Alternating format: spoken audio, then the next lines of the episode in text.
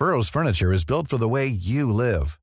From ensuring easy assembly and disassembly to honoring highly requested new colors for their award-winning seating, they always have their customers in mind. Their modular seating is made out of durable materials to last and grow with you. And with Burrow, you always get fast, free shipping. Get up to 60% off during Burrow's Memorial Day sale at burrow.com slash ACAST. That's burrow.com slash ACAST. burrow.com slash ACAST. Ryan Reynolds here from Mint Mobile. With the price of just about everything going up during inflation, we thought we'd bring our prices down. So to help us, we brought in a reverse auctioneer, which is apparently a thing. Mint Mobile unlimited premium wireless. Ready to get 30, 30, bit to get 30, bit to get 20, 20, 20, bit to get 20, 20, bit to get 15, 15, 15, 15 just 15 bucks a month. So, Give it a try at mintmobile.com slash switch. $45 upfront for three months plus taxes and fees. Promo rate for new customers for limited time. Unlimited more than 40 gigabytes per month. Slows. Full terms at mintmobile.com. I'm Sandra, and I'm just the professional your small business was looking for. But you didn't hire me because you didn't use LinkedIn jobs. LinkedIn has professionals you can't find anywhere else, including those who aren't actively looking for a new job but might be open to the perfect role, like me. In a given month, over 70% of LinkedIn users don't visit other leading job sites. So if you're not looking on LinkedIn, you'll miss out on great candidates like Sandra. Start hiring professionals like a professional. Post your free job on linkedin.com/people today. Buenas noches, bienvenidos al Criminalista Nocturno.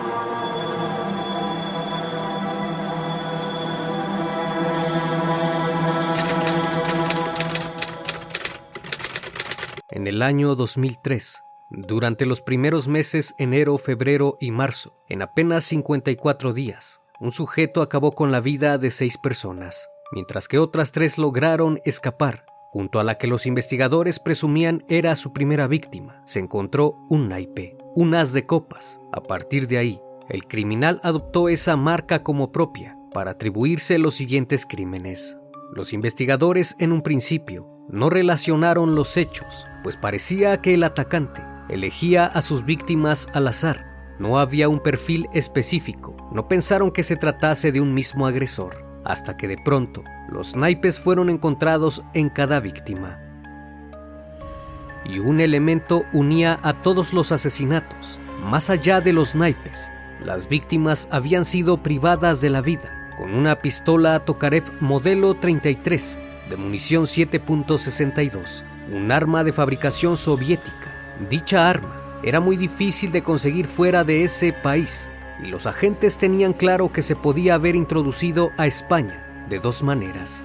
La primera es que el sujeto hubiese estado relacionado con las fuerzas militares y la segunda había referencia a que el propietario podría ser de Rusia u otros países cercanos. Al presentarse esta ola de crímenes, la población entera sabía que estaban ante un asesino en serie y pronto la prensa comenzó a llamarlo el asesino de la baraja. Todo comenzó el 24 de enero de 2003. Juan Francisco Ledesma, un portero de una finca ubicada en la calle Alonso Cano, número 89, en Madrid, estaba en su domicilio junto con su hijo, de apenas dos años de edad, cuando de pronto un sujeto entró y lo amenazó con un arma. Lo hizo ponerse de rodillas y le disparó en la cabeza en presencia del niño. La bala entró por la región occipital y salió cerca del ojo derecho, provocando el deceso de inmediato. Las investigaciones del caso se centraron en las personas cercanas a la víctima o de aquellos que pudiesen tener algún motivo para atacar al hombre. Un testigo aseguró que días anteriores había visto al portero discutir con una mujer morena de unos 44 años de edad. Esta mujer se hacía llamar Ana y era de República Dominicana. Juan Francisco, iba a ser padrino de boda, y esta era la razón por la que estaban discutiendo. Así que luego de interrogarla, no pudieron vincularla con el crimen. Días después, el 5 de febrero, Juan Carlos Martín, de 18 años, quien trabajaba en el aeropuerto de Barajas, se encontraba esperando el autobús en la parada de la localidad de Alameda de Osuna, cuando de pronto un sujeto con ropa deportiva bajó de un vehículo y lo obligó a arrodillarse, para posteriormente aniquilarlo de un solo tiro, de igual forma que el anterior. El orificio de entrada y de salida se encontró casi en la misma posición.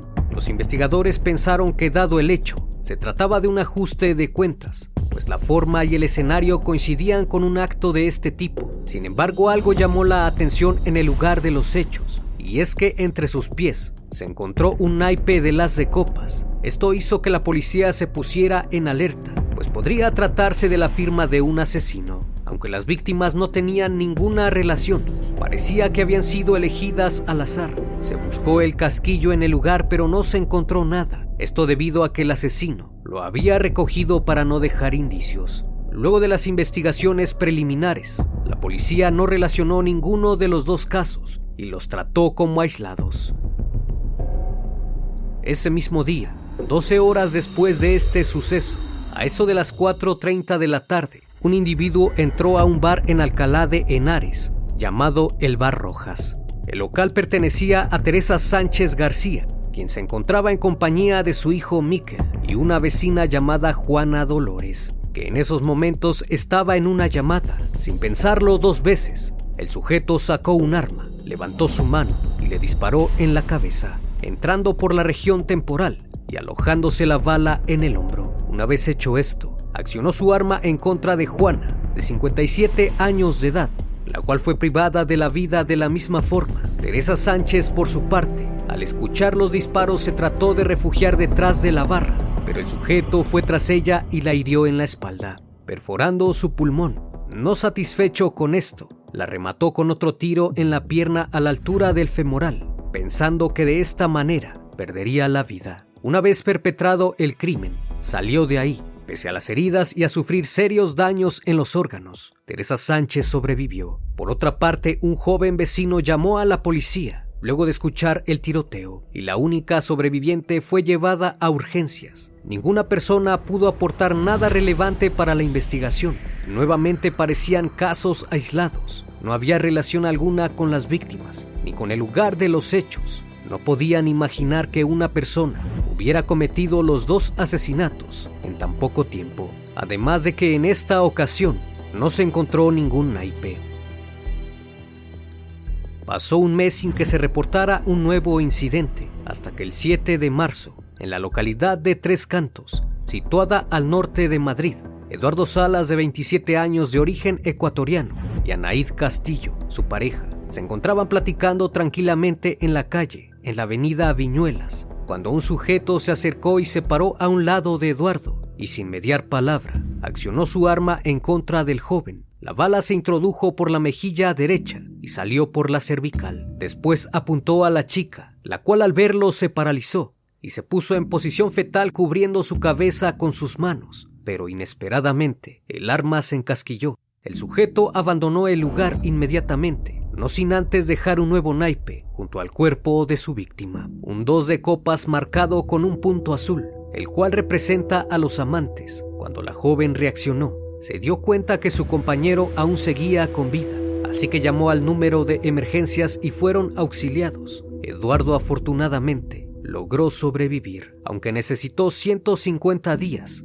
para poder reponerse del ataque. Después del suceso, y al encontrarse un nuevo naipe, las autoridades vincularon el caso con el de Juan Carlos Martín. En este punto, los investigadores empezaron a entrelazar los casos ocurridos temían que se tratase de un asesino en serie, el cual fue llamado el asesino de la baraja. Tres días después del suceso, se encontró el proyectil disparado a Eduardo Salas y fue enviado al laboratorio de balística para hacer su análisis y el examen determinó que los dos sujetos habían recibido un disparo con la misma arma, la cual fue identificada como una pistola Tokarev de fabricación rusa. Y no solo eso, sino que también el arma se había usado para asesinar a una víctima anterior.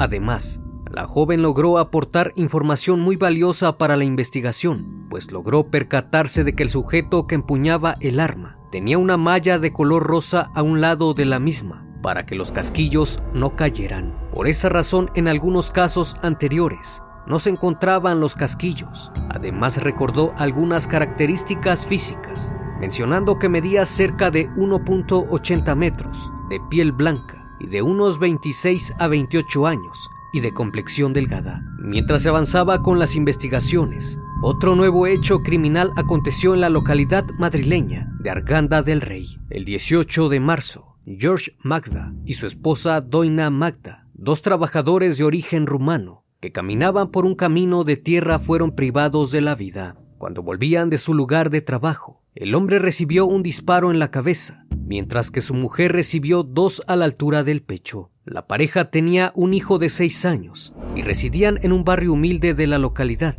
Cuando la policía arribó al lugar, encontró la firma del asesino, pues a sus pies había depositado dos naipes, un 3 y un 4 de copas, que señalaban su identidad.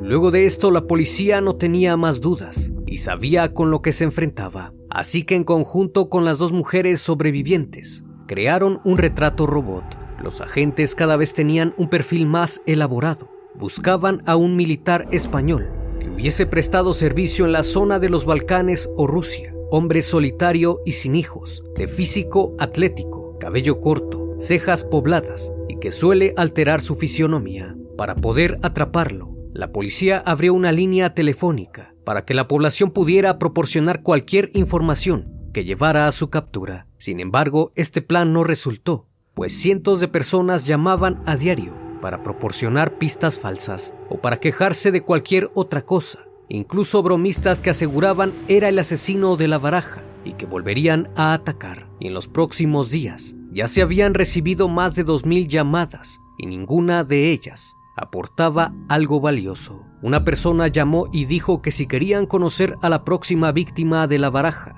revisaran la cabina de donde estaba hablando los policías rastrearon la cabina desde donde había salido dicha llamada y fue localizada en la avenida María Auxiliadora, en la ciudad de Salamanca. Dentro de esta, solo había una foto de un vecino de la ciudad que no tenía ni la más mínima idea de quién había colocado su foto ahí. El 22 de mayo, una nueva esperanza surgió, pues las autoridades detuvieron a un sujeto en Alcalá de Henares, que encajaba en el perfil. Se trataba de Francisco Javier Antoño, el cual era portero de una discoteca y que había servido al país como militar, el cual tenía rasgos muy parecidos al retrato hablado.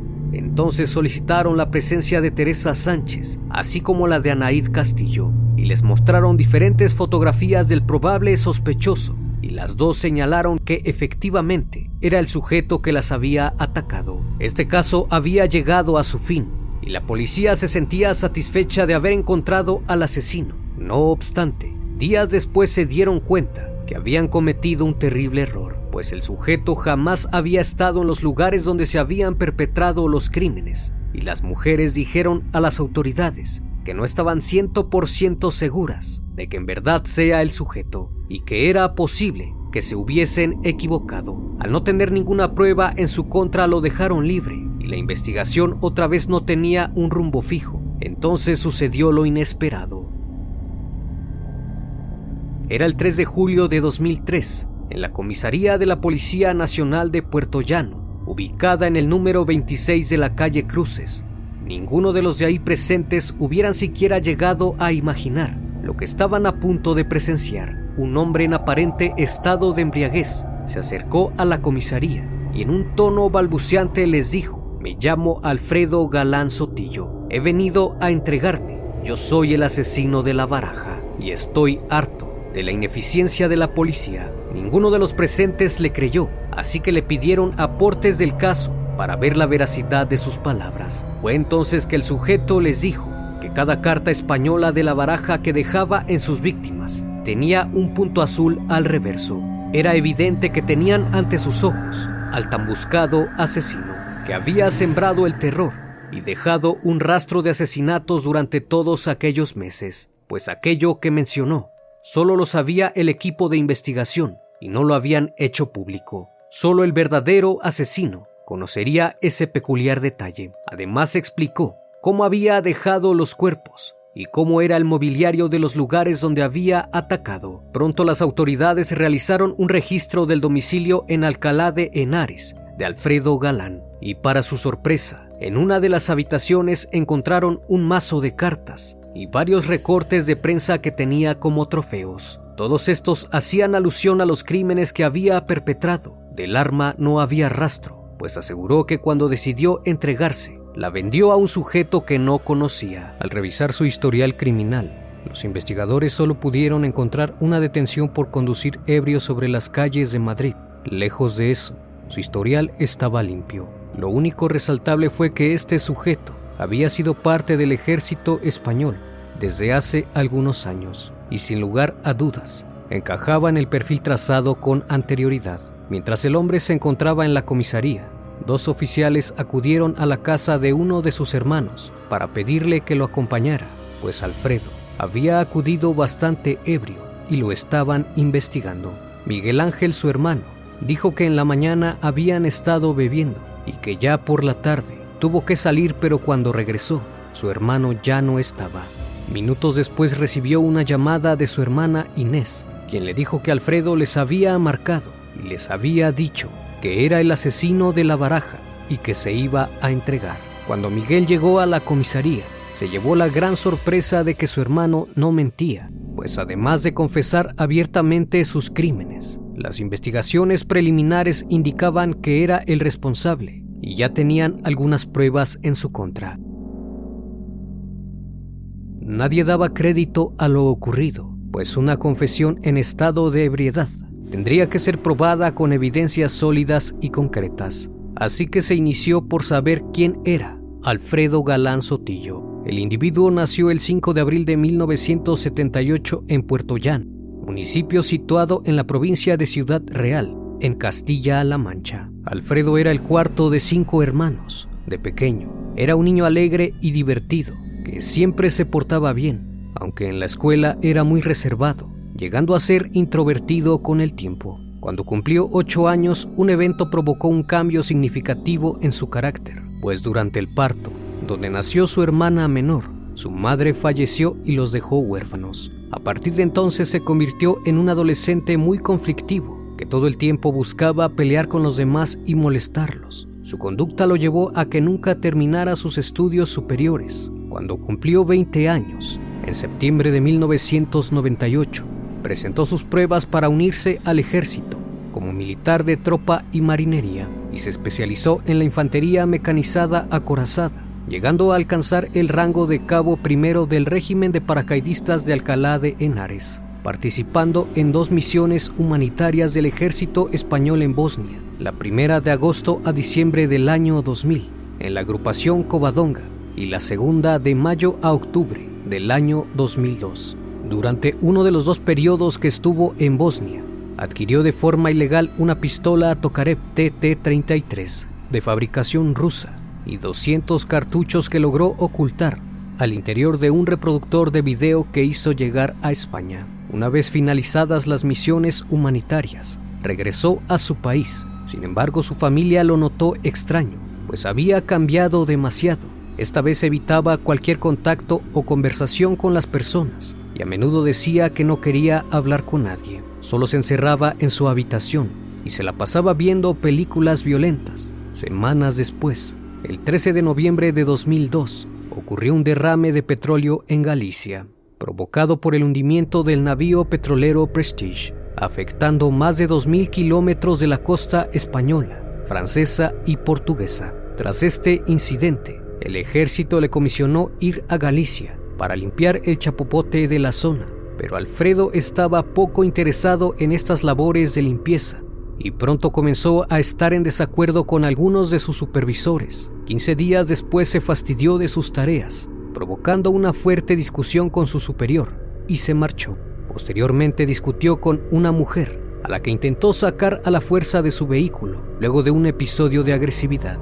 Estos hechos le ocasionaron una crisis de ansiedad y una fuerte neurosis, así como una enajenación mental transitoria por lo cual los mandos ordenaron su traslado al Hospital Militar Psiquiátrico, Gómez Ula de Madrid, donde solo estuvo un día hospitalizado, ya que se negó a recibir tratamiento dentro del hospital e insistía en salir cuanto antes de ahí. Sus familiares fueron notificados del suceso y ellos le pidieron a los médicos que lo dejaran salir, con la promesa de que le darían sus medicamentos y revisarían cualquier comportamiento agresivo. Además, estarían más al pendiente de que no se convirtiera en un alcohólico, pues para ese entonces tomaba sin control. Su padre y sus hermanos deseaban pasar la Navidad junto a él y por eso fueron tan insistentes. No obstante, Alfredo fue diagnosticado con trastorno de ansiedad y neurosis. Después de eso, el 20 de enero de 2003, el ejército le rescindió el contrato como militar profesional y causó baja definitiva. Ante tal hecho, comenzó a buscar trabajo consiguiendo uno como vigilante en el aeropuerto de Barajas para una empresa de seguridad en la cual pasó los exámenes psicotécnicos sin presentar alguna anomalía, por lo que no tuvo problemas para trabajar en la empresa, pese a que los médicos le recomendaron no consumir alcohol mientras tomaba sus medicamentos. Él siguió bebiendo, sin importarle lo que pudiese pasar. Estaba física y mentalmente exhausto. Es entonces que espontáneamente comenzó una serie de asesinatos para calmar su ansiedad. Alfredo aseguró que solo quería saber lo que se sentía asesinar pero al hacerlo se dio cuenta de que no sentía nada. Explica que no tuvo ideas de arrepentimiento. Según sus propias palabras, las víctimas le daban igual. Él era su mayor seguidor. Seguía las noticias sobre sus propios crímenes, según pudieron comprobar los agentes en los recortes encontrados en su casa. También hacía comentarios sobre el asesino de la baraja a sus familiares y amigos, incluso en bares. Afirmó que no tenía pensado entregarse y que lo realizó sin pensar, espontáneamente, como lo hacía con los asesinatos. Finalmente, luego de dos años de prisión preventiva, el 7 de febrero de 2005, inició su juicio en la Audiencia Provincial de Madrid, en la cual se declaró inocente, asegurando que no estaba en sus cinco sentidos al momento de su declaración, confesando falsamente bajo la presión de un grupo neonazi que lo había amenazado. Sin embargo, las declaraciones que hizo coincidían a la perfección y los indicios hallados encajaban con algunos encontrados en su habitación, como lo fueron los casquillos que no encontraron en el lugar de los hechos. Los forenses que intervinieron en su juicio estaban de acuerdo en que Alfredo Galán siempre actuaba a quemarropa y que sabía lo que hacía. Sus víctimas no tenían tiempo de reaccionar debido a la rapidez de sus disparos. Por su parte, los psiquiatras han dictaminado que Alfredo Galán asesinaba por placer, sin ningún tipo de empatía ni remordimiento, un sujeto que tiene rasgos paranoides y un trastorno adaptativo de la personalidad, pero que ello no le convierte en inimputable, puesto que asesinaba por el gusto propio, con plena conciencia de sus actos, asesinando por una gratificación personal, por tener la experiencia de lo que se sentía quitarle la vida a otro ser humano narcisista, sádico y megalómano, que necesita ser admirado por los demás. Los crímenes no fueron motivados por razones específicas, sino que fueron seleccionados al azar. Claramente un asesino oportunista que aprovechó la ocasión, dejándose llevar por sus impulsos, prácticamente un psicópata exhibicionista. En este caso concreto, muchos se preguntaron el porqué de los naipes, la firma de este sujeto era dejar un naipe en los crímenes, si bien es cierto que no en todos los escenarios los dejaba, posteriormente optó por hacerlo, y es que en una de sus declaraciones dijo que no fue él quien dejó el as de copas en su segunda víctima, pero que después de escuchar a los medios de comunicación le gustó la idea y decidió seguir con el 2, 3 y 4 de copas. Prácticamente todo ocurrió de manera accidental. Como últimas palabras mencionó lo siguiente, me veo tranquilo, seguro y educado. Para asesinar no hace falta ser malo, uno puede ser bueno y quitarle la vida a otro. Alfredo Galán Sotillo fue condenado a 140 años y tres meses de prisión por asesinar a seis personas e intentarlo con otras tres. Sin embargo, de acuerdo a las leyes en España, el tiempo máximo que podrá estar en prisión es de 25 años los cuales deberá cumplir en el Centro Penitenciario Herrero de la Mancha, en Ciudad Real, España, y podría salir en libertad en 2023. Como siempre es un placer tenerte en este espacio. Si aún no estás suscrito, te invito a que lo hagas y formes parte de esta gran comunidad. Esto es El Criminalista Nocturno. Hasta la próxima emisión. Buenas noches.